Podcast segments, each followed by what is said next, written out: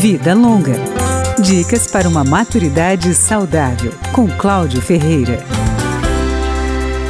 O Alzheimer é um tipo de demência que foi identificada pela primeira vez pelo médico alemão Aloysius Alzheimer em 1906. É uma doença que não tem cura, mas tem tratamento. A causa ainda é desconhecida, mas as consequências principais são alterações nas células do nosso cérebro. Os principais sintomas são alterações na memória, na capacidade de entendimento e na linguagem.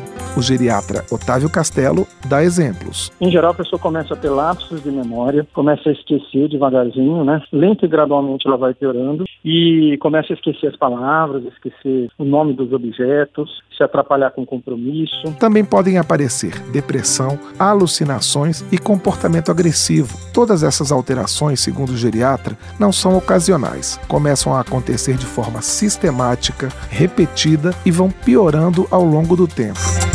Como diferenciar os sintomas do Alzheimer das características do envelhecimento comum? O geriatra Otávio Castelo tem o caminho das pedras. A magnitude do esquecimento, o impacto no dia a dia, os lapsos de memória, as falhas que acontecem no funcionamento mental são suficientes para atrapalhar a pessoa nas atividades do cotidiano, então a gente deve ter um olhar de suspeita de que aquilo não é normal, aquilo é doença. Vários procedimentos podem ser feitos para confirmar o diagnóstico, como a ressonância magnética do crânio e os exames de sangue, Há também os testes neuropsicológicos. Executar tarefas como organizar listas de palavras ou identificar figuras pode dar indícios da doença. Mas a história clínica do paciente é o mais importante. A gente ainda vai falar mais sobre a doença de Alzheimer. Mande suas sugestões de temas e entrevistas pelo e-mail radio@câmara.leg.br. Até o próximo programa.